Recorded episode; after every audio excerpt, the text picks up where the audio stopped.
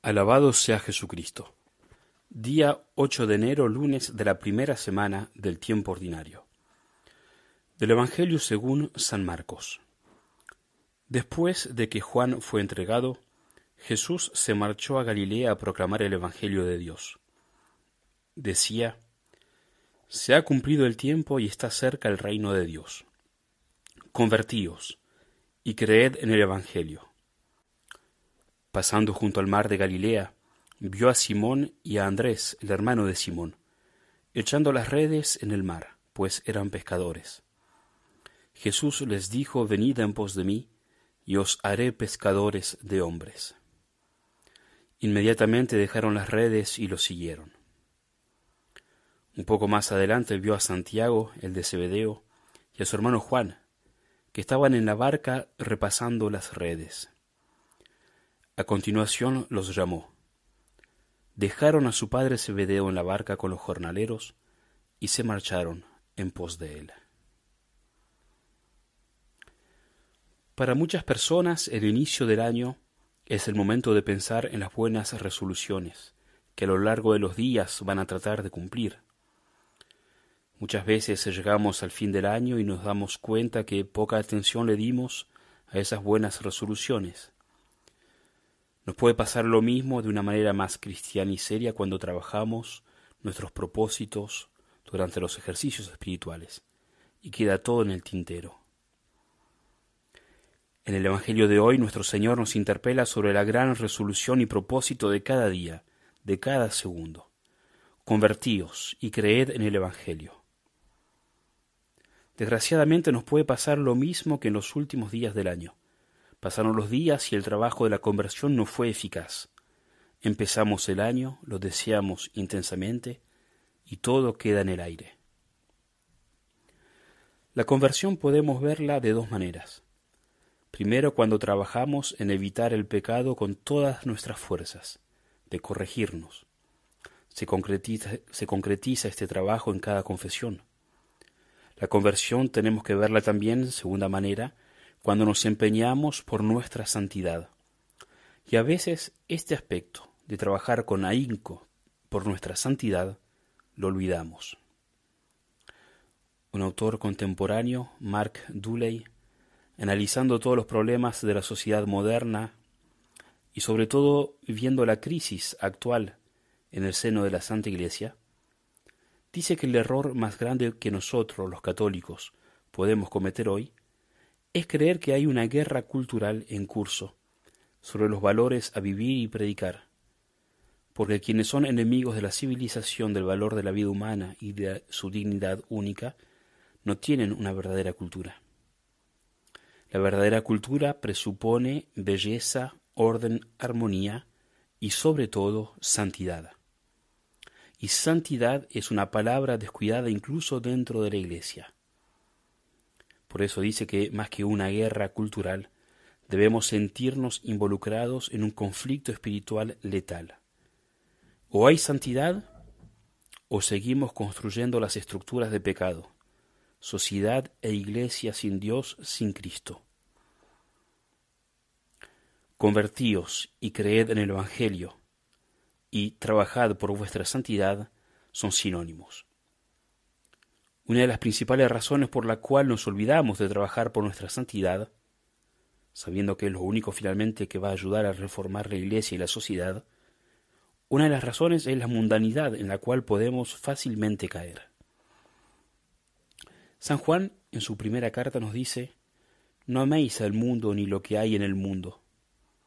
Si alguno ama al mundo, no está en él el amor del Padre, porque lo que hay en el mundo la concupiscencia de la carne, la concupiscencia de los ojos y la soberbia de esta vida, eso no procede del Padre, sino que procede del mundo.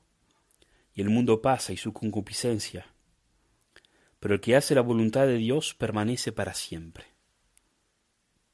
Este amor al mundo, consciente o no, es lo que nos hace olvidar la santidad de nuestra vida. El padre Bojorge lo explica de esta manera hay un deseo bueno que llamamos natural, es el deseo de los bienes que tocan la conservación y la sustentación de la naturaleza humana. De estos bienes naturales, algunos son necesarios para la conservación del individuo y de su cuerpo, el alimento, la bebida y otros semejantes, como el vestido y el abrigo. Otros de esos bienes naturales son necesarios para la conservación de la especie humana, como los bienes sexuales y los que tienen que ver con la generación y educación de la prole. Cuando el deseo de estos bienes se desordena, se habla de concupiscencia de la carne. Se le llama también intemperancia, o sea, falta de templanza o de moderación en el uso de los bienes alimenticios y sexuales. Estos desórdenes dan lugar a los pecados de gula y de lujuria. Hay otros deseos, los del alma. Son los bienes que percibimos a través de la imaginación, ser aprobados, queridos, estimados, considerados, tenidos en cuenta. A este tipo de bienes pertenece la buena fama, la gloria, el prestigio. A esta esfera de lo que desea el alma pertenecen los bienes que hacen que uno sea bien visto, mirado, admirado, atractivo, atrayente, sea por las cualidades físicas, sea por las espirituales, como el saber, la educación, la cultura, los títulos académicos, un oficio, también sea por lo que uno posee, el dinero y todo lo que pueda adquirirse con él. Al desorden del deseo de estos bienes se le llama concupiscencia de los ojos, deseo desordenado de ver y de ser visto, y de los bienes que hacen aparentar y aparecer. La concupiscencia de los ojos se llama así porque es el deseo de los ojos de la imaginación, con la que se ven estos bienes. Son bienes cuyo deseo se excita después de verlos o imaginarlos, y no a partir de una necesidad de la naturaleza. Son bienes del orden social y del querer tener y ser vistos. A esta concupiscencia de los ojos corresponden los pecados de vanidad, la avaricia, la envidia. Por fin, el desorden del deseo del bien supremo del hombre es la llamada soberbia de esta vida. La soberbia es el deseo desordenado de la propia excelencia. Es el quererse a sí mismo más que a Dios y en lugar de Dios. Es lo que llamamos simplemente capricho. Muchos se imaginan que la soberbia es algo tan espantoso y monstruoso que no puede ser algo común y frecuente. Soberbio yo, no. Sin embargo, vemos que el capricho es el primer defecto que asoma desde temprano en el niño. Al soberbio se le llama adecuadamente caprichoso porque el soberbio está aferrado a su voluntad de tal manera que no quiere hacer la voluntad de Dios, sino que Dios venga a hacer la voluntad de Él. No quiere servir a Dios, sino que Dios lo sirva a Él. No quiere obedecer a Dios, sino que Dios lo obedezca. El soberbio reza el Padre nuestro al revés.